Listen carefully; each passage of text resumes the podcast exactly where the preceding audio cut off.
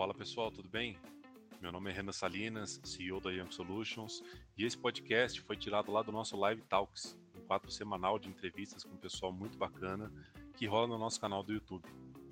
O tema da vez foi: a transformação digital é imperativa no novo normal? Nosso convidado foi o professor e CTO William Domingues. Bora lá ouvir que tá massa.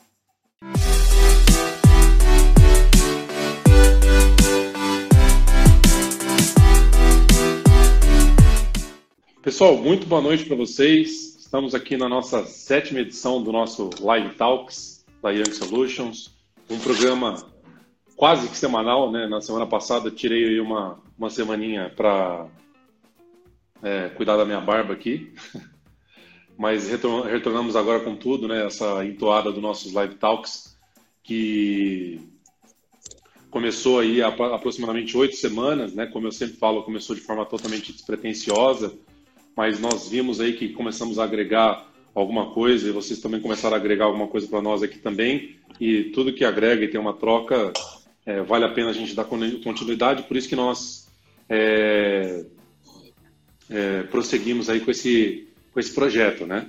Uh, a ideia aqui que eu sempre falo do Live Talks não é fazer pitch nenhum comercial do que a Yankee, quais os, os produtos que a gente oferta, né, que a gente oferece, de forma alguma é a gente falar de, sobre uma, uma, série de determinados assuntos, é, tanto de hard skills, soft skills, transformação digital, tecnologia, comportamento humano, é, pandemia, o que, que a pandemia está tá impactando, enfim. Eu espero que vocês gostem desse daqui também. É, lá no primeiro, falamos com o Rodrigo Francisco, no primeiro Live Talks, inclusive também sobre transformação digital, onde nós retornamos aqui agora nessa sétima semana. Falamos se era loucura ou necessidade. Depois falamos com o Gilmar Martins sobre replanejamento estratégico. A Gláucia falando sobre a área de TI e o papel na retomada do negócio. É, depois falamos lá com o professor João Lanza, é, reinventando a, a, sua empresa, né, o que você inventou.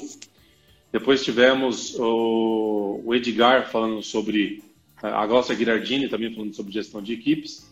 E por último, o Edgar falando sobre é, o medo, né? É, que inclusive foi bem bacana, né, pessoal? Como todos, né? E agora nós chegamos aqui na nossa sétima edição com o, o querido William, um profissional que eu tanto admiro aí, William Domingues. É, vou comentar um pouquinho do William, mas eu queria que ele, ele se apresentasse aí também. William, muito obrigado mais uma vez pela sua presença aqui. Fiquei muito feliz de você ter topado, de participar aqui conosco, de falar de um tema é, tão importante, né, que concerne o nosso, o nosso dia a dia aí. O William, pessoal, para quem não sabe, ele é CIO, CTO e CDO na MRE NutriScience, na América Latina, e professor de pós-graduação na FIAP. Então, William, fiz uma pequena introdução aí, mas apresente-se para o pessoal e boa noite. Tá bom, obrigado, Renan. Boa noite. Boa noite para todo mundo. Bem, de forma muito rápida, é, é isso mesmo que o Renan comentou. Hoje eu ocupo uma posição de CIO e CDO da Merrier NutriScience para a América Latina. A Merrier, ela é uma, uma empresa francesa, de, de família francesa, uma empresa centenária. A Merrier começou com, com Marcel Merrier, ele foi aluno de Louis Pasteur, né? então, ou seja, é, muito tempo de história, muitos anos de história. É uma empresa global, a Merrier está presente em 37 países, e eu respondo aqui, como eu comentei, pela, pela América Latina, e é, a Merrier ela ela está correndo atrás de, de, muita coisa no sentido da parte digital, né? Porque por ser uma empresa global a gente foi afetado também globalmente, mas isso a gente vai a gente vai conversando. Eu estou sediado em Piracicaba, interior de São Paulo. A Merrier na América do Sul nós temos laboratório em São Paulo, no Brasil, né? Chile, Peru e Colômbia. Legal, William. Mais uma vez, muito obrigado pela sua presença, muito é, riquíssima a sua presença aqui. Já abra aí para o pessoal que está nos assistindo. Gente, fiquem à vontade. O tema que hoje nós vamos falar de transformação digital, tá? que foi o tema lá do nosso primeiro Live Talks e retornamos agora no nosso, na nossa sétima edição. É, o tema aqui é a transformação digital. Ela é imperativa no novo normal, né? Decidimos falar aí sobre o novo normal que todo mundo tem falado. E o William, mais do que especialista para falar isso, porque ele é CDO, né? Ele, ele fala de digital, ele respira digital ali no dia a dia.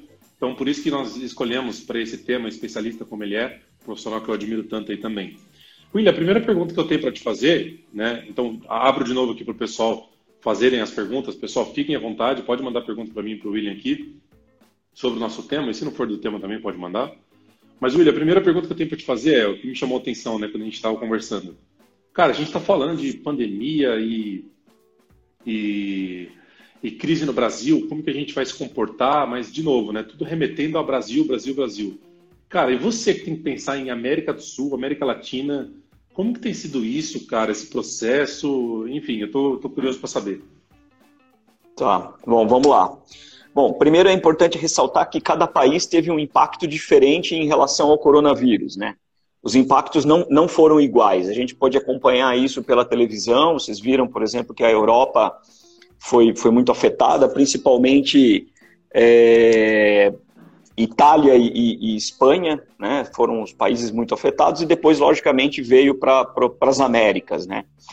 Em termos de América do Sul, que é onde eu tenho tido mais contato em, em relação a isso, cada país sofreu de um jeito diferente, assim.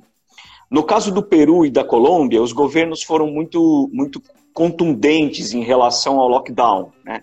Nós, por exemplo, nós somos tidos como uma, uma empresa de essencial, porque nós fazemos análise de alimentos. Então, o que as pessoas comem, a gente precisa analisar em tempo, em tempo real.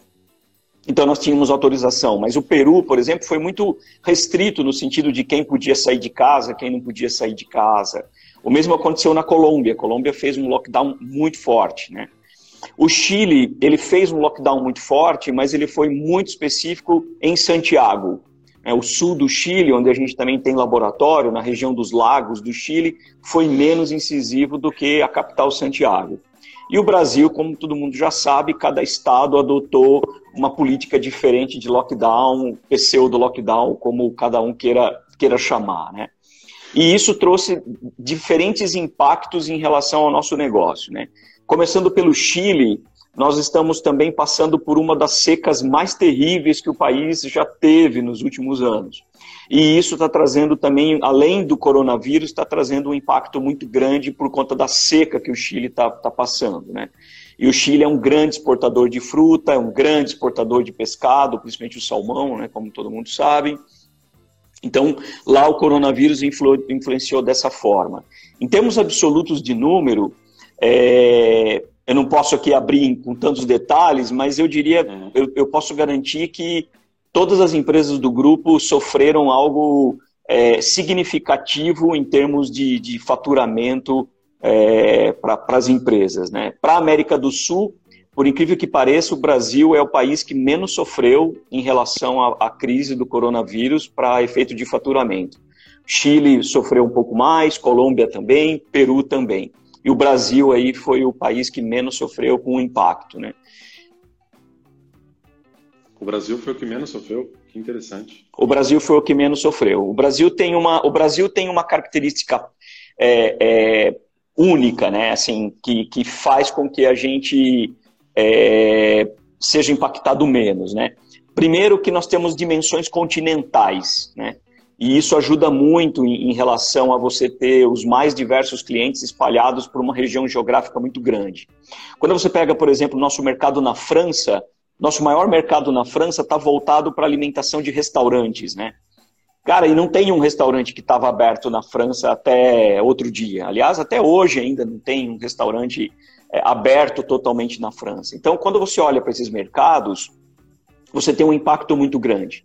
Outra coisa que favoreceu o Brasil, é, no nosso caso específico, é o dólar.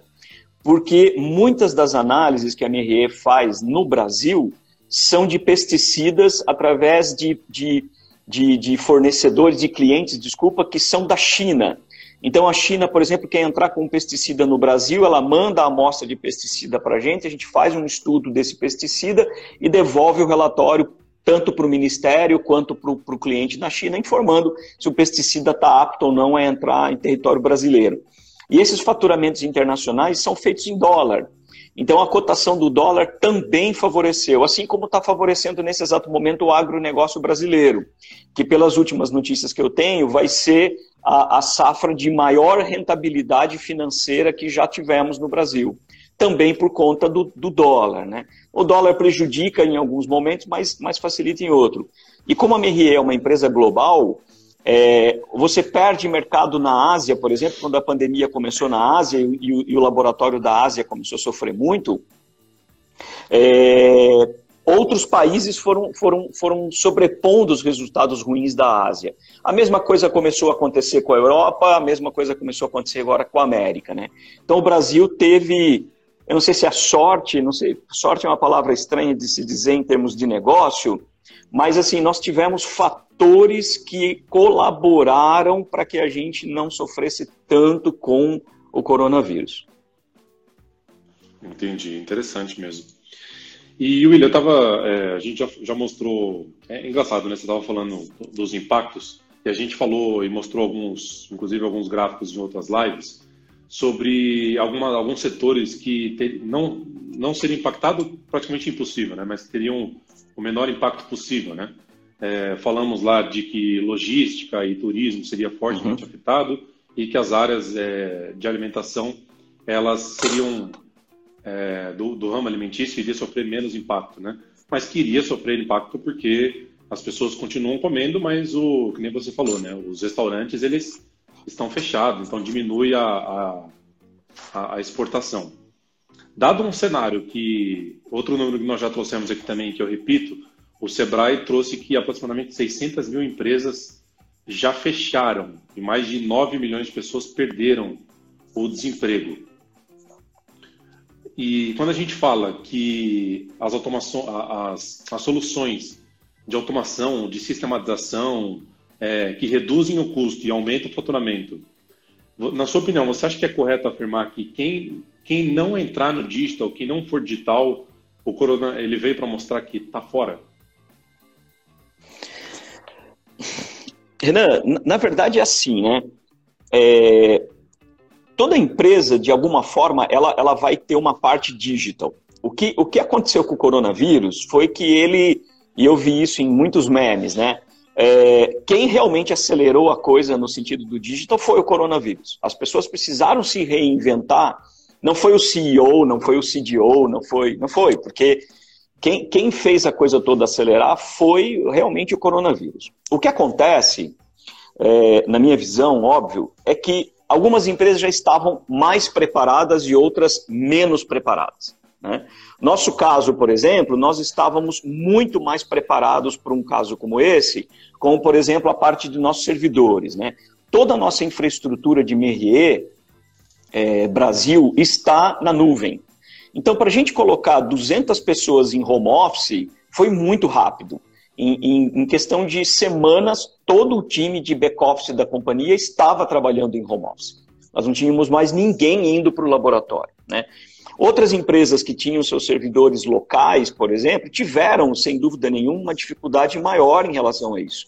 Desde um licenciamento, que você não tem o licenciamento de uso do produto, até a sua capacidade computacional mesmo, de poder conectar as pessoas que estão em casa para trabalhar de forma é, remota. Né? Agora, uma coisa que eu tenho percebido e eu tenho ajudado alguns empreendedores nesse sentido é que, muito provavelmente, alguns tipos de negócio que foram migrados para uma plataforma digital, elas não vão voltar mais para aquela plataforma antiga. Né? Muitos negócios que estão sendo feitos hoje de forma digital, provavelmente eles não voltarão em 100% do modo tradicional que era feito. Né? E isso, é, é, sem dúvida nenhuma, impacta ou na redução do custo ou no aumento de receita. Não existe uma transformação digital, qualquer um que diga que fez uma transformação digital porque implantou um e-commerce ou porque fez qualquer outra coisa, mas o resultado disso não trouxe ou uma redução de custo ou um aumento de receita, ele não fez uma transformação digital. A palavra transformação deixa isso muito claro, né? é, você precisa transformar o negócio, né? Então, eu, eu acredito que, que em muitos casos vão acontecer isso. Novas profissões, inclusive, vão surgir. Por exemplo, você pega a área de educação física, né? É, eu tenho conversado com alguns amigos que, ao, ao é, é, experimentarem fazer exercícios em casa através de um personal usando o celular, eles, eles por motivos pessoais, gostariam de continuar com um plano desse jeito. Eles não querem, por exemplo, voltar mais para a academia, eles querem continuar fazendo exercício em casa através de um professor. Então veja, se você tinha uma academia que tinha o plano A, B, C, agora ela vai ter que criar um plano D. E muito provavelmente ela vai ter que criar uma sala onde tenha condições adequadas de transmissão. Isso é uma transformação digital, porque de alguma forma você reduziu talvez o custo seu como, como, como cliente, né? a academia pode reduzir seu custo, de alguma forma você pode sim aumentar a receita daquela academia com um novo tipo de serviço que até 40 dias atrás não existia. É, isso é muito importante ressaltar, né? Nós estamos vivendo processos de transformação digital em algumas companhias que até alguns dias atrás sequer existiam. É, é, ninguém tinha, por exemplo, dentro de uma academia, independente da marca ou do, do, do um, uma aula em que você fosse lá e falasse assim: olha, eu adoraria fazer academia aqui, mas eu queria fazer na minha casa. Tem um plano para isso? Não, não tem um plano para isso. Então as pessoas precisaram se reinventar no sentido do, do digital, né? Então é nisso que eu acredito, assim. Eu acho que o, o coronavírus ele veio para acelerar coisas que estavam engavetadas, ou ele veio inclusive para acelerar algumas coisas que as pessoas estavam com receio de fazer e foram obrigadas a fazer, né? É, é isso, é assim que eu, que eu consigo enxergar. No nosso caso, por exemplo, com o MEIE, nós implantamos em 40 dias dois projetos importantes que talvez levando o curso normal da, da, do processo, levasse meses para isso acontecer. Mas a transformação digital obrigou a gente a fazer isso de forma muito mais rápida. Eu, eu falo isso para o meu time, falo isso para o meu, meu chefe, assim, cara, eu estou trabalhando muito mais agora em, em, home office do que eu trabalhava quando eu estava no escritório, né? A, a facilidade de fazer reuniões e tal. Então eu acho que as empresas, de forma geral, estão desenvolvendo soluções digitais. É, é, um caminho sem volta, e não é porque vai descobrir a vacina é, e em breve isso vai acontecer, é, que as coisas necessariamente vão voltar no, no, no método tradicional. É, no nosso caso, por exemplo, a gente já discute dentro da MRE qual é a metragem quadrada correta que nós devemos ter para a área de escritório. Não é mais os, os metros quadrados que existiam há 40 dias atrás. Isso não vai acontecer mais né? Então eu acho que, que o coronavírus ele veio para acelerar. Eu acho que isso que ele veio veio acontecer, né? É, é, minha visão do, nesse sentido é isso aí. Perfeito, muito legal. E a gente está tendo a oportunidade de, de ouvir você, né, William, que está vivenciando lá na, na veia hoje, né, cuidando de América do Sul, é, de coisas que a gente está lendo, né, lendo em noticiários, né, de que está corroborando, né? Você, como, como CIO, CTO e CDO, está falando que, que, que, nem tem muita gente falando, né? Que vai acontecer, o mundo vai mudar. Não, gente, já mudou. O mundo já mudou. Já mudou. Por isso que quando a gente Sim. fala de novo normal, é o normal já, já é hoje, né? É, você estava falando da metragem do escritório, eu estava acompanhando que Nubank, XP Investimento, próprio Google, próprio Facebook, falou que, os, é, independente de achar vacina, de quarentena, é, ninguém mais volta para o escritório antes de 2021. Então, é, quando, quando você fala que acelerou ações, né, William? É porque era uma coisa que já se pensava antigamente, né? Já Sim. era um diferencial competitivo Sim. de outras empresas oferecer o home Sim. office até para um, um diferencial competitivo de contratar pessoas é, e, e, dar esse benefício né, adicional para a pessoa. E, e teve que acelerar essa, essa, essa experimentação, viu que deu certo e tornou oficial, né? Eu tenho certeza sim, que sim. quando a gente fala de novo normal é, é exatamente isso que, que está acontecendo, não que vai acontecer, né? Sim, exatamente. Quando a gente fala de transformação digital, William, eu penso que, que é, infere muito na cultura da empresa, né? É, é difícil você falar que vai é, implantar uma solução, e aí a gente fala de várias soluções, né? Desde um CRM ou um RP, é, sem falar de mudar a cultura. Porque se eu falar de uma, de uma implantação de uma robotização, eu vou falar que eu vou ter que é, colocar na, na, cabeça das pessoas que aquele processo vai ser automatizado e que aquilo pode gerar um impacto. Se eu falar da implantação de um, de um projeto de RP, aquilo também vai gerar um impacto porque o processo ele vai, vai ser 100% sistematizado não vai existir mais folhas como existia ou vai existir parcialmente como existia. É, você concorda que quando a gente fala de transformação digital, infere diretamente na cultura da, da empresa, ou seja, é, as pessoas vão ter que mudar o, o, essa palavra que insiste não sair da minha cabeça, é, as pessoas vão ter que mudar o mindset daqui para frente? Sim, vão. Eu trabalho num, num, num mercado muito conservador, né? Trabalho numa empresa centenária e, que é conservadora, né? A gente atua no mercado de, de análise de alimentos, de pesticida, água, né? Então a gente atua no mercado conservador é, e, e, por estar no mercado conservador é, não era fácil convencer é, é, é as pessoas de que é, o mindset precisava mudar, né? e é como eu te disse, assim, tudo aconteceu muito rápido, e acontecendo tudo muito rápido fez com que as pessoas mudassem o mindset muito rapidamente. O que eu, o que eu vejo é que as pessoas experimentaram muitas coisas é, ao mesmo tempo. Né? E isso obrigou a todos, todos a, a mudarem o mindset. Né? É, não tem como. É, é, e não é. E uma coisa que eu, que eu vejo assim: a cultura da companhia não vai mudar. A cultura da companhia não, não muda, porque é, a cultura da companhia, é, é, importante a gente deixar claro que, que foi até o que trouxe a empresa nesse, nesse ponto. Né? É, muito do que a empresa hoje fatura, do, muito do que os clientes estão, é porque os clientes, de alguma forma, também se assemelham com a cultura que a companhia traz para o mercado. Legal. Uma coisa que vai mudar é, não é a cultura, né? É, o que vai acontecer é que vão agregar novos conceitos, novos valores a essa companhia, é, entre eles conceitos, como você está falando, conceitos mais digitais, vamos chamar assim, é, que implementam mais força na cultura da companhia.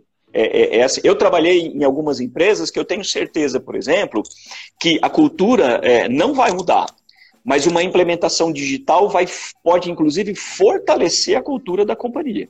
É, eu, vejo, eu vejo dessa forma, assim. É, não consigo enxergar, é, não consigo enxergar a Merrier dizendo assim, ah, agora nós vamos mudar a nossa cultura e tal. Não. Eu acho que é, é, o que vai acontecer é que, além da cultura, que todo cliente confia naquilo que a empresa. Porque a cultura é a sua vidraça, né? É legal o quadrinho de missão, valores, aquela coisa toda quando a gente entra em algumas empresas, mas na verdade o que você externa para o mercado é a sua cultura né? A sua cultura de interação com o mercado, a sua cultura de responsabilidade com o cliente, a sua cultura de reconhecimento naquilo que você entrega. Isso forma a sua cultura.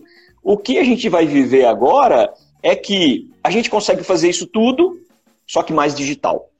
É, é isso que vai, é isso que vai acontecer. E, e é isso que eu estou experimentando na Merrier. Quando eu falo, por exemplo, de Colômbia, né? Podemos falar um pouquinho aqui de Colômbia. Colômbia é, é um país é, onde o nosso laboratório é, é, repleto de pessoas muito jovens, né? E a cultura é, é uma cultura muito forte. É, é a mesma cultura da Merrier que, que da qual eu, eu, tenho aqui no Brasil, né? E, e o que a gente tem visto é que no momento em que a gente começou a implementar certas tecnologias digitais, é, não só no começo da pandemia, mas um pouquinho antes, né, e acelerado pela pandemia, como eu já falei, é, a gente percebe que é, as pessoas é, é, se tornam mais fiéis ainda à nossa companhia, porque elas conseguem observar que a gente conseguiu se tornar mais digital sem perder a essência da cultura que trouxe a gente até aqui. É, eu acho que esse é um, é um ponto importante, assim. É, eu não consigo enxergar que o, o, Itaú vai mudar a sua cultura por conta da pandemia, mas ele vai tornar serviços mais digitais em cima dos pilares dos quais a cultura dele está tá, tá, tá enraizada. E acho que isso vale, o, o mesmo vale para a Yankee, o mesmo vale para para todas as empresas. Nossa, muito bom, muito bom, William. Que legal essa visão sua de, de, de da, da possibilidade da gente conversar com, com o CIO, tão importante que trabalha numa empresa multinacional. É, é, muito legal ter a possibilidade de conversar com você e ouvir essas coisas, né? Não, imagina, e, que é isso. Obrigado mais uma vez. É, me chamou muito a atenção quando você fala de, do, do público jovem, né? É, a uhum. grande missão hoje, acho que principalmente sua, né, é você é, contrabalancear justamente isso, né? Gostei muito quando você falou que é, a, a, transformação digital não muda o DNA da empresa, né? O DNA não, não. se muda, né? O que muda é o pensamento de que dá para fazer as coisas é, mais fáceis, mais ágeis, né? O famoso Sim. agile, né? E o, o, o, seu papel é justamente é, entender a cultura da empresa, de um lado, né? É, pegar esse uhum. DNA, né? Deixar ele intrínseco em você e, por um outro lado, tentar também transformar é, a cabeça do, das pessoas, né? Mais ou menos isso, né? Sim, sim, exatamente. Mas tem uma coisa importante em tudo isso, né? É, é, é eu, eu, eu, eu, fui convidado para fazer uma, uma apresentação num congresso de, de, digital que vai ocorrer em setembro em São Paulo, e, e eu estava hoje montando aqui a minha apresentação, né? Cara, assim, no fundo, no fundo, o, o diferencial são as pessoas. No fundo, no fundo, o diferencial são as pessoas. Eu falo isso muito para o Eugênio, né, que é o CEO da companhia aqui para a América do Sul, e para o André, que é o diretor da nossa unidade de negócios aqui da Ambiental, né, que é um, um negócio mais forte nosso em, em termos de Brasil. Eu digo para eles, falo, olha, a, a, tecnologia, ela, ela, ela barateou muito nos últimos anos. Então, a diferença entre nós e o concorrente é quantos metros na frente na piscina a gente vai estar. Não é que o concorrente não consiga nadar na mesma piscina que a gente. E isso é muito importante todo mundo ter essa consciência. E o que faz a diferença entre estar à frente dos nossos concorrentes são as pessoas abraçarem os projetos e realmente acreditarem neles e colocarem neles a energia necessária para que as coisas consigam acontecer. Né? É, é, se isso não acontece, cara, não tem e-commerce que vá para frente, não tem robô que funcione, não tem, não tem ERP que emita um relatório correto, não tem um sistema de laboratório que emita um laudo confiável. E para você trazer as pessoas para perto de você, principalmente falando em termos de tecnologia, porque a tecnologia até então ela era vista como é, a torre do castelo ou a masmorra do castelo, como, como queiram é, é, é, escolher, é, estar próximo do negócio faz toda a diferença. Eu falo isso muito pro meu time, eu falo, eu falo meu time, cara, quando a galera do comercial não bate a meta do mês, no sentido da venda, a gente tem que chorar junto com os caras. É, a gente não pode simplesmente achar que o comercial não bateu a meta e o problema é do comercial. A questão é o que, que a gente podia ter feito para que o comercial pudesse bater essa meta. Essa é a questão. Né? E uma coisa que a gente tem feito na MRE para conseguir fazer com que essas, essas engrenagens todas funcionem é treinar as pessoas. Eu dei o treinamento, Renan, em três semanas, três semanas, duas semanas, eu não me lembro muito bem. Cara, eu treinei mais de 100 pessoas das áreas de negócio em Agile, remotamente. É, é, e, e, isso é, só acontece porque o, o, o, os outros diretores da companhia estão embarcados, principalmente recursos humanos e a área de negócio, sem dúvida nenhuma, eles estão embarcados que fazer mais rápido, errar mais rápido, vai fazer a diferença entre a gente chegar primeiro no pódio do que o concorrente que está chegando atrás. É, essa é a grande diferença, né? Então, não, não, não dá para você fazer um processo de transformação digital simplesmente enfiando goela abaixo, que a partir de agora é, a gente vai usar a ferramenta XYZ. As pessoas precisam estar compradas, mas a gente conseguiu, a gente percebeu numa, numa das discussões que nós tínhamos na empresa, é que o elemento mindset, não o elemento cultural, e que foi o que eu acabei de falar, ele precisava de alguns elementos novos, entre eles enxergar que as coisas podem ser feitas de forma mais ágeis. E aí nós chegamos falamos, puta, tá bom, vamos lá, vamos treinar essa galera então. E aí eu preparei um material né, e treinei, é, é, como eu falei, mais de 100 pessoas das áreas de negócio em Agile. E nós estamos falando de todo mundo, estamos falando da galera do compras, estamos falando do pessoal do comercial, eu estou falando da menina que fica em Fortaleza, eu estou falando, enfim. Né, é, e, e, isso fez a, a. tá fazendo a diferença. Às vezes, hoje, cara, eu recebi um e-mail de uma menina que ela é coordenadora de laboratório de microbiologia em algum lugar. Ela virou e falou assim, e aí a gente gravou esses vídeos, eu, eu fiz vários vídeos, subi esses vídeos para uma plataforma de e-learning que nós temos, para eles assistirem, e a menina mandou e falou assim, meu, assim, um monte de coisa que a gente tinha dificuldade de fazer aqui no laboratório, a gente está fazendo agora de modo agile. Nós estamos nos reunindo de manhã e fazendo a daily. Cara, isso até outro dia era coisa só de TI, de nerd, de não sei o quê. Não, cara, a gente tem que ser ágil e eu falo isso muito para eles assim. A gente precisa errar o mais rápido possível. Quanto mais rápido a gente conseguir errar, menos dinheiro a gente vai gastar, mais rápido a gente consegue consertar, menos custos a gente vai ter e mais faturamento nós vamos ter. Porque a tecnologia em si, ela não vai ser o diferencial. O diferencial sempre vão ser as pessoas. Se as pessoas não tiverem embarcado, isso não vai acontecer. Estou é, é, é, falando bastante, mas, por exemplo, Colômbia, de novo, né? Nós estamos fazendo uma implementação de SAP na Colômbia, né? Nós decidimos que precisávamos de um ERP único para pequenos laboratórios, porque a Merrier cresce por aquisição. A Merrier ela não cresce organicamente. Ela quando ela precisa crescer em termos de revenue ou qualquer outra coisa assim, ela acha um laboratório importante e compra aquele laboratório. Então, a, a, isso aconteceu inclusive no Brasil. A Merrier aqui no Brasil em Piracicaba era a antiga Bioagri, para quem mora aqui em Piracicaba. Uma empresa muito conhecida. Né? Então a Merrier comprou a Bioagri e foi comprando outras empresas. O mesmo aconteceu com Colômbia, Chile, Peru e tal. E aí, na Colômbia, né, é, é, é, por exemplo, a gente está fazendo implementação do SAP. Estamos em dois países simultâneos, né? SAP na Colômbia e SAP na Turquia, né? E qual país tiver o melhor desempenho em termos de rollout, vai ser o país que vai fazer o rollout para os outros laboratórios globais, né, em outros países de médio e pequeno porte. Né? O que vai fazer a diferença no projeto são as pessoas. O SAP é o mesmo, o método é o mesmo, a empresa é a mesma, os módulos são os mesmos, uh, uh, o calendário é o mesmo, o PowerPoint é o mesmo. As diferenças vão ser as pessoas, são as pessoas que vão fazer a diferença. Eu, eu, e, e o time da Colômbia está muito engrenado. A gente fez uma espécie de gamification com a galera, dizendo, meu, vamos lá, é, é, como se fosse isso. Eu aprendi isso numa, numa empresa que eu trabalhei, é, a, a, ser muito competitivo. Eu já sou um cara competitivo, mas eu aprendi isso demais numa das empresas que eu trabalhei, em ser mais competitivo. Né? Você colocou e, e eu, eu, lá para galera.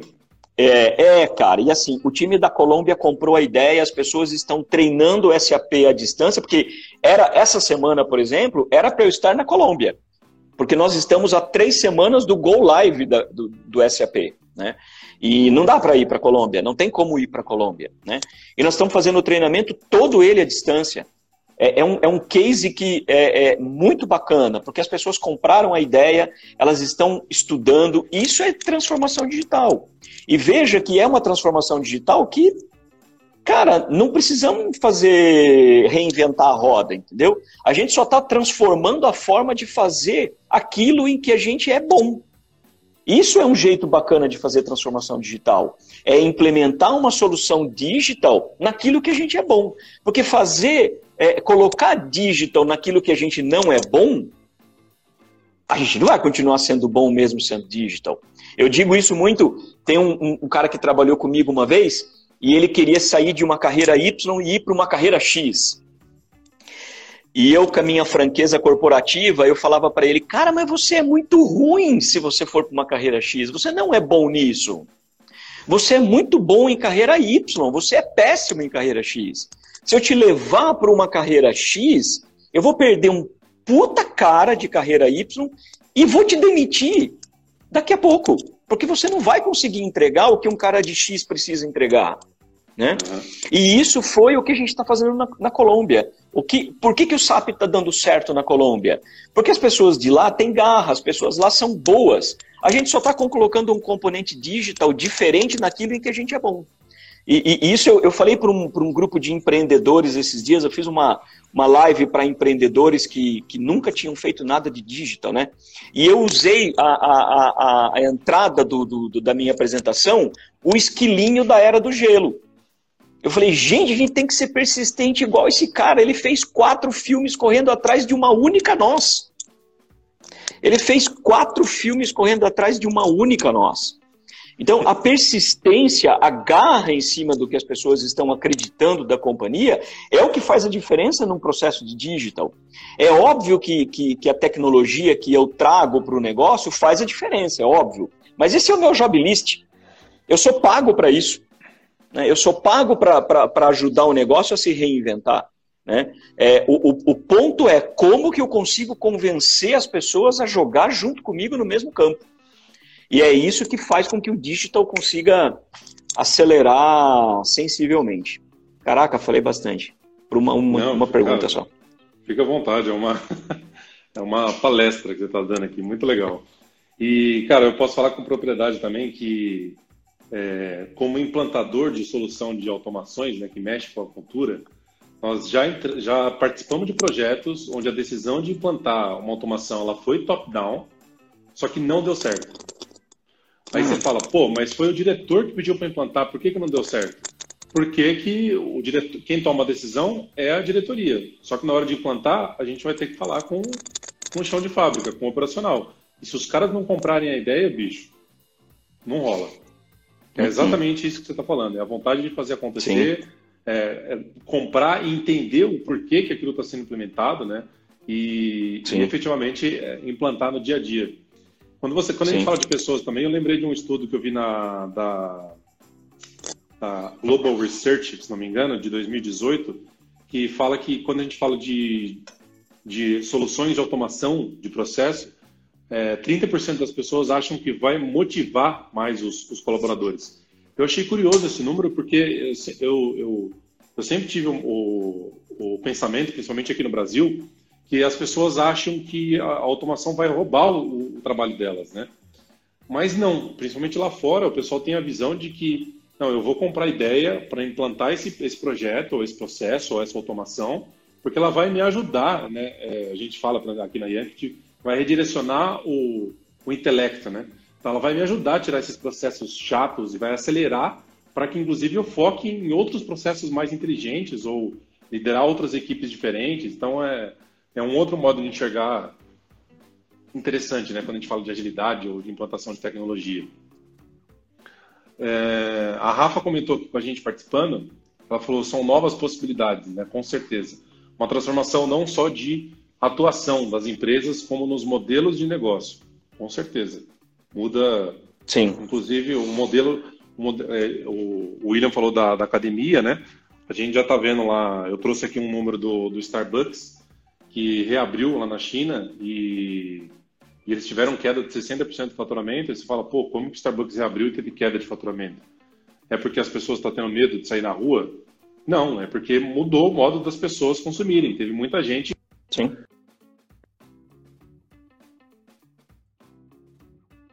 oscilou, oscilou aqui, mas voltei.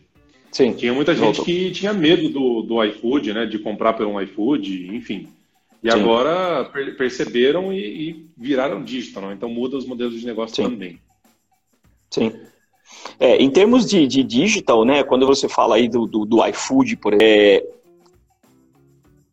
alguns aplicativos eu percebi que durante a pandemia trocaram rapidamente a versão, né? é, eles foram obrigados a fazer algumas atualizações de versões para mudar a experiência do usuário. Né? É, esse é um ponto importante. Assim, é, fazer uma transformação digital em que o usuário não ganhe nada com isso também não dá certo. O usuário tem que sentir que ele ganhou alguma coisa. É, pode ser através de um gamification, muita gente gosta de fazer por, por gamification, eu acho legal. Pode ser através de uma, de, um, de uma rapidez de se fazer a mesma coisa, só que agora de forma mais rápida. É, pode ser através de um processo de automação, que eu só faço metade e, e uma outra aplicação faz o resto para mim, de forma que eu não preciso me preocupar com a outra parte. Mas o usuário tem que, tem que, tem que sentir que ele, ele ganhou, ganhou alguma coisa, né? Eu fiz um post esses dias sobre a transformação digital em mercado, né? eu, eu, eu percebi que quando eu faço o mercado online, eu, eu gasto em média 20% a menos do que quando eu vou no mercado. É, é por motivos óbvios, né? Porque quando você tá, não, não, a gente não precisava nem falar sobre isso, mas porque quando você vai no mercado, cara, você tem a tentação de é, passar com o carrinho nos corredores, falar, puta, essa bolacha é nova, puta, esse cara é novo, esse cara não sei o que é novo, e aí você vai colocando no carrinho, né? Mas uma coisa que eu, que eu escrevi no meu post é que ao contrário do que, do que a gente imagina, eu não sei o motivo ainda.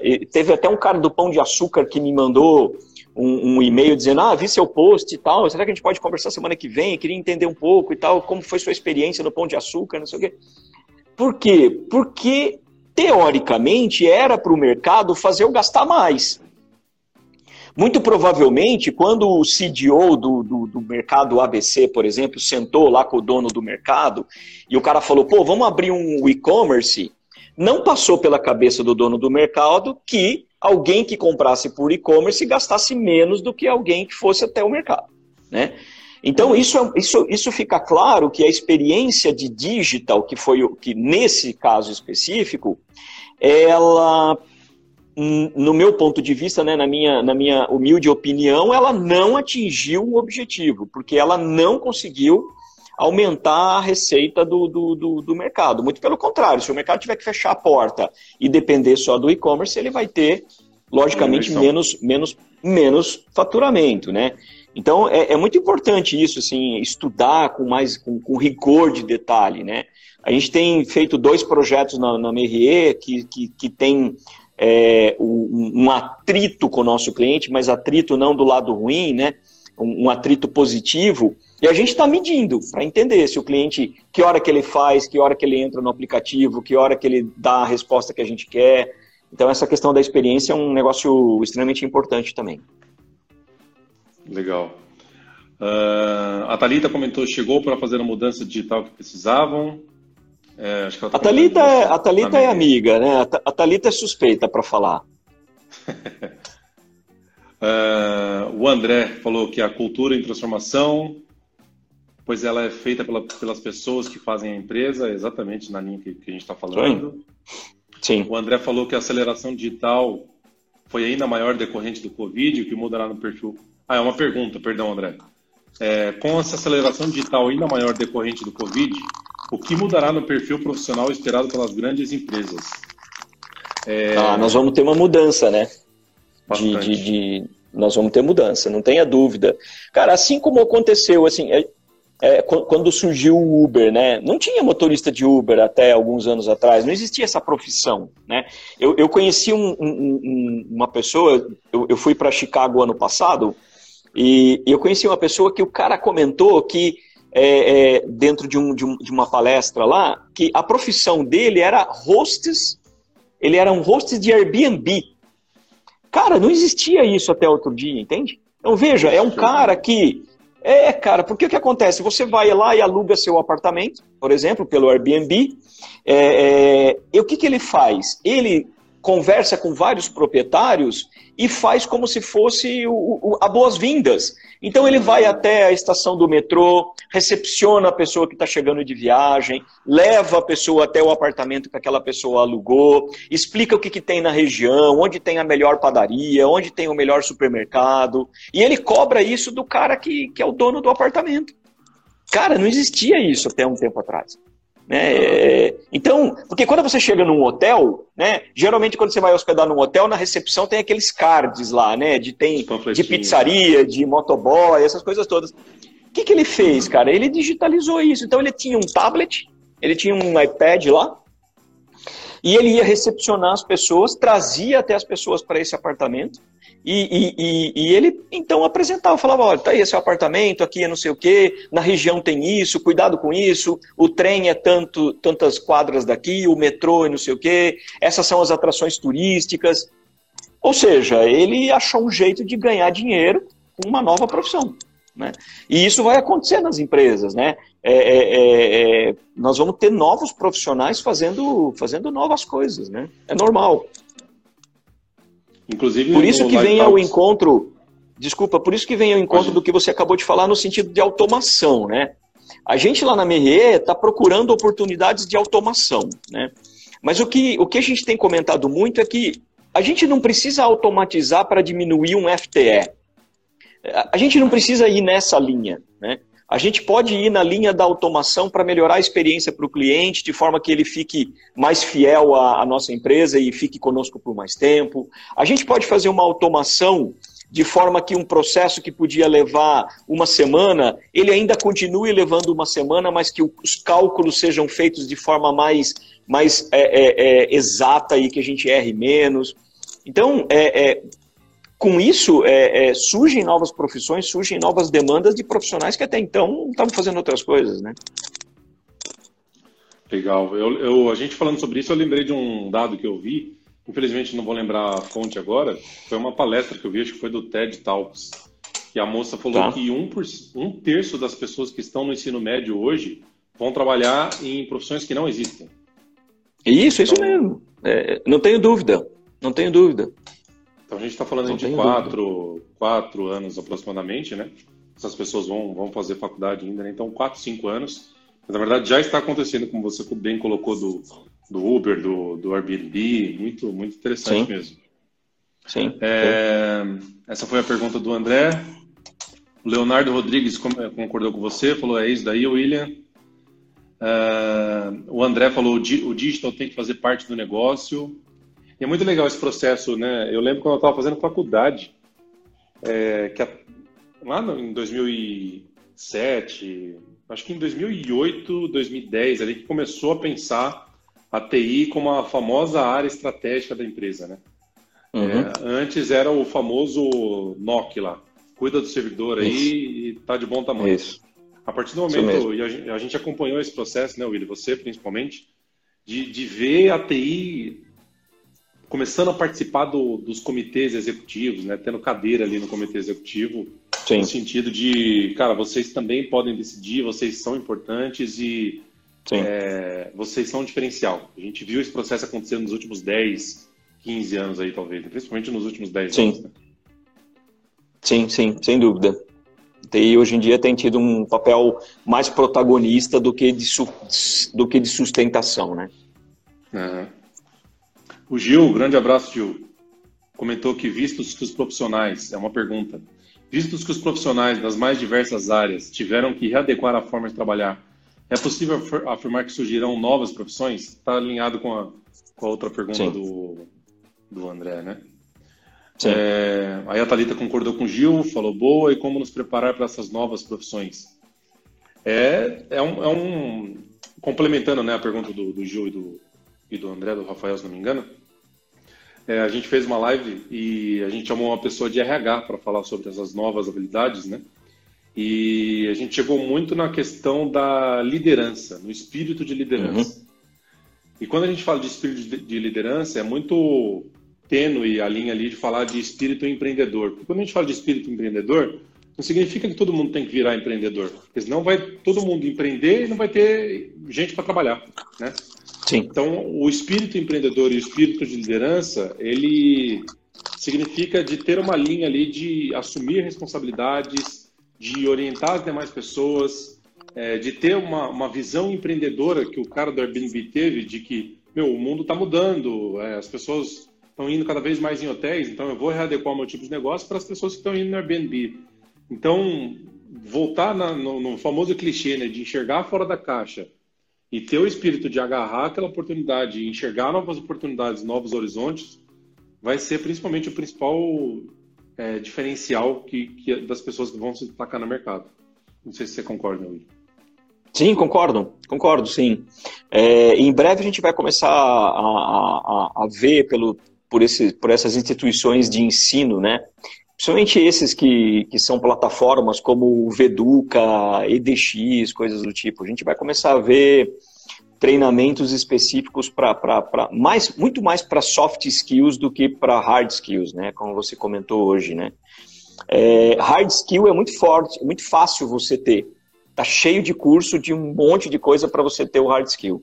O soft skill que é o que é o, que é o X da questão. Em termos de TI, o grande soft skill que é muito carente do, dos times de TI de forma geral é a comunicação. Né? Comunicação é um, é um negócio bastante complexo que o time de tecnologia tem dificuldade de fazer, né? É, primeiro porque ele tem que conseguir fazer um depara do vocabulário do, do, do tecniquez para o, o, a, o mundo dos negócios, senão ele não consegue convencer o CEO de colocar dinheiro naquele projeto. E segundo, que o time de TI é, também não consegue falar muito a linguagem de finanças, né?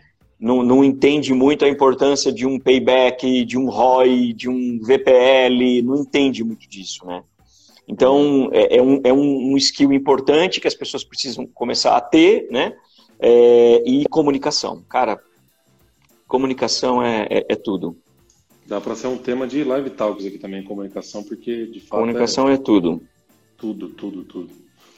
O Gil Silvans, Sil, Silvans comentou que a experiência na ferramenta conta muito, mas isso tem que estar explícito e palpável. Exatamente, quando a gente fala de experimentação, né, de, de principalmente o Agile, que preza muito. Sim. A gente fez um webinar hoje cedo falando sobre Agile com robotização, né, mas tirando a robotização de, de pauta, falando só de Agile, a gente estava falando que falamos de sprint, falamos de experimentação, prototipação, só que tem que sair do outro lado, tem que gerar resultado, sim. tem que gerar valor para o cliente. Né? Quando a gente sim, fala de entregas, entregas menor, em pacotinhos menores, é, ainda assim são entregas, né? Então tem que sair do outro lado. Sim, sim. A entrega palpável. Sim, tem que acontecer. É, tem que acontecer. Tem que monetizar, tem que monetizar. É, fal falar que é legal é fácil. Não, não, tem que, tem que monetizar, tem que fazer aquilo virar dinheiro. Legal. O Gilmar, um grande abraço, Gilmar, já participou aqui com a gente de live também. Falou do dilema da personalização. Ele perguntou: um dos grandes dilemas das empresas hoje é como agradar sem invadir a privacidade do consumidor. Boa pergunta, hein? É difícil. Porque quando o iFood coloca o balãozinho lá no final que você faz a compra e ele pergunta se eu quero receber na porta ou se eu quero pegar na, na, receber o entregador, Sim. já estou entrando na privacidade do usuário, né? Então a linha é muito tênue, né? O, o Sim. É, o que acontece é que as empresas, de modo geral, ainda, ainda não estão fazendo tudo que a LGPD, né, a Lei Geral de Proteção de Dados, vai exigir que, que a coisa toda se torne. Né? Então hoje ainda está todo mundo surfando do tipo, ok, expõe dado e não sei o que e tal. Não, no futuro, isso não. No futuro breve, muito provavelmente o ano que vem, porque ia ser esse ano, mas foi prorrogado para o ano que vem, não vai ser assim, né? Não vai ser, não vai ser desse jeito, né? A exposição de, de, de dados, né? Principalmente na relação pessoa física, né? Na relação jurídica, que é, o, que é mais o meu caso, a gente tem um grupo lá de, de profissionais cuidando disso, é, o impacto é pequeno, mas quando você olha para a pessoa física, o impacto é gigante, né? Você não vai poder expor muitas das informações que estão ali, né? No nosso caso, o impacto da LGPD é pequeno, mas como o Gilmar falou, essa questão de entrar na rotina, né? Que hoje você tem um smartphone, mas você não tem a menor noção de se todos os aplicativos estão capturando dados do seu, do seu perfil, onde você está navegando ou não. É, aí você fala, ah, mas tem uma opção lá que eu digo que eu não quero. É, o botão até você pode ligar on-off, mas isso não significa que o cara não vai estar tá pesquisando do mesmo jeito. Por isso que a LGPD, a Lei de Proteção de Dados, vem para tornar esse assunto mais sério, né? Legal. E que foi adiada, né? Agora foi para 2021. Foi adiado, 2021, também. exatamente. É... O Leonardo comentou que também falando, fala um pouco sobre os desafios da migração dos ambientes locais para cloud, vantagens e desvantagens. É, você, né, William, principalmente você como é, me fugiu o nome da, do, da palavra que eu ia falar agora. É, você que, que leva né, a, a, o, mindset digital, o mindset de inovação, é, eu ia, era uma pergunta que eu ia te fazer também. Quais são as principais iniciativas que você toma né, quando você se depara com um ambiente que não é digital? É, e aí a pergunta do Leonardo acho que vem, na, vem na, né, nessa linha, né? Como, como Sim implantar isso de uma forma tênue, né, que não, não gere tanto impacto e quais são as vantagens e desvantagens? Tá. Bom, vou responder de dois aspectos. Vou falar do aspecto de negócio e depois vamos falar um pouco do aspecto financeiro, né? Porque senão também a conta não fecha, a gente vai ficar aqui só imaginando o, o cenário ótimo e, o, e, e não dá certo, né? É assim, é muito difícil uma companhia conseguir fazer um processo de transformação digital sem estar na nuvem, tá? É, e por que, que, eu, e por que, que é difícil? Né? É, é, porque a nuvem, independente do provedor que você escolher, vamos falar aqui dos, dos principais, né? A Amazon, Microsoft e, e, e Google. Vamos falar dos três principais, tá bom? Eles oferecem uma gama de tecnologia e de recursos à disposição do seu time de tecnologia que numa plataforma local quando seus servidores estão dentro da sua companhia, você não tem recursos financeiros para adquiri-las. Né? Então começa já um, um, problema financeiro aí. Né? Ah, eu queria fazer tal coisa, na nuvem tem de forma disponível e eu pago como serviço. Se eu tiver que implementar no meu data center local, eu precisaria comprar servidores e tal. Então a nuvem, ela permite fazer isso. Outra coisa que a nuvem te oferece é a elasticidade. Né? Ela permite que você seja elástico. Ela permite que você tenha uma aplicação rodando de forma mais contundente alguns dias da semana, pagando um pouco mais, e rodando menos contundente outros dias da semana, pagando menos. Né? Então, você consegue com isso equacionar os custos da sua companhia. Né?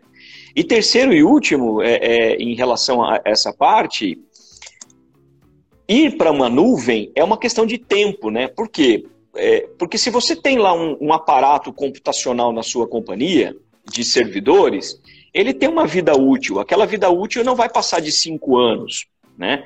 Ou seja, vai chegar um determinado momento que você vai fazer o que nós chamamos de tech refresh. Então você vai ter que sentar, abrir o Excel e começar a fazer conta. Quanto custa comprar um servidor, quanto custa storage, quanto custa não sei o que, não sei o que, não sei o que. E aí você vai chegar à conclusão que a nuvem, se ela não for mais barata, ela é em pé de igualdade do que você fazer um tech refresh. Então é importante você ficar atento a essas questões dentro do, da sua empresa, em que momento você vai precisar fazer um tech refresh. Que esse é o melhor momento para você ir para o mercado e, e consultar um, um processo de nuvem. Imagina que você comprou servidores há um ano atrás. Acho pouco provável, por exemplo, que o diretor de finanças aprove você migrar para uma nuvem, porque tem um ano que o seu servidor está tá, tá comprado, né? No nosso caso, na Merrier, é, nós tínhamos uma oportunidade de tech refresh e fizemos o tech refresh optando por, por, por nuvem. E decidimos então em nuvem. Nós usamos a Amazon como, como, como provedor de, de nuvem e nossos servidores estão tão, tão lá. Legal. Bom, pessoal, indo aqui para os nossos finalmente, William, acho que a grande missão, é, a grande mensagem que nós deixamos aqui é que sim, né, é, é, praticamente imperativo que a transformação digital das empresas elas vão, ela precisa acontecer, principalmente agora nesse momento, é, que a pandemia ela, ela despertou o interesse e, e planos, coisas que estavam planejadas para termos de 18, é, 24 meses, as empresas trouxeram, é, precisaram trazer aqui para frente. E usando a analogia que o William falou lá de das braçadas na piscina, realmente, quem não investir em transformação digital, quem não pensar em transformação digital, vai ter que dar umas braçadas a mais, aí vai gastar mais energia. Sim, isso mesmo. Exatamente isso. William, eu queria te agradecer então pela, pela participação no, no nosso Live Talks de hoje. Mais uma vez, cara, foi, foi riquíssimo é, ter você aqui com a experiência que você trouxe. Mais uma vez, queria te agradecer muitíssimo por ter aceito o nosso convite e estar aqui com a gente. Tá joia, obrigado. Eu que agradeço o convite de vocês e se precisar, estou por aqui. Galera, obrigado mais uma vez pela, pela participação de vocês. Hoje nós conversamos com William Domingues, é, especialista em transformação digital, CIO, CDO na MRE. É, muito obrigado pela presença de vocês. Queria agradecer a presença é, e, e continue nos acompanhando. Sigam o William também nas redes sociais. É, obrigado, uma boa noite para você, William. Uma boa noite para todos vocês também, pessoal.